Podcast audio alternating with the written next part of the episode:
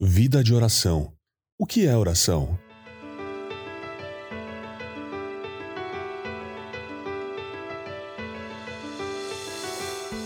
Falar sobre a sua vida de oração faz você se sentir nervoso? Na maioria das vezes é o equivalente de falar sobre a sua dieta ou seu exercício. Ou seja, você sabe que poderia fazer melhor? Você fica facilmente embaraçado ao falar sobre isso ou justifica-se por sua falta de consistência. Alguns não sabem como orar ou não oram o suficiente. Outros apenas oram no último minuto. Mas jamais encontraremos alguém que pensasse que orasse o bastante, com sinceridade ou fé suficientes. Piorando a situação, você talvez não entenda o que é a oração. Ninguém jamais disse a você como orar, como aquela criança que nunca realmente aprendeu a ler.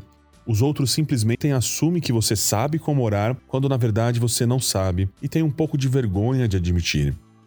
A oração não é algo que você tem que fazer, é algo que você tem a oportunidade de fazer.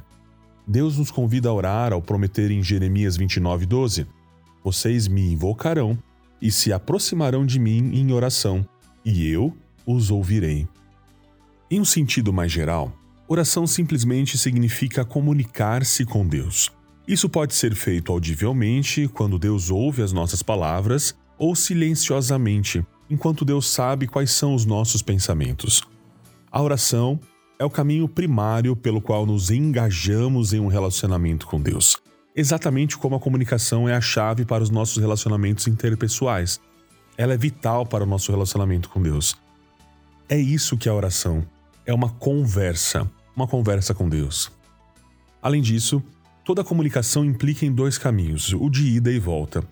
A comunicação inclui tanto falar com Deus quanto ouvir a Deus. Como filho de Deus, as suas conversas com Deus podem ser feitas em qualquer lugar e em uma variedade de maneiras. Talvez uma tradicional postura de joelhos dobrados, cabeça baixa e mãos unidas.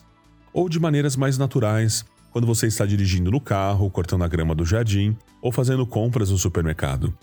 Você pode registrar as suas orações ou orar através da escrita de canções, poemas. Você pode gritar as suas orações ou manter um silêncio receptivo, ouvindo a calma e serena voz de Deus. Você pode até mesmo usar a arte e a criatividade como forma de orar. Não importa como ou quando você ora, o objetivo é sempre o mesmo: construir o seu amável relacionamento com Deus.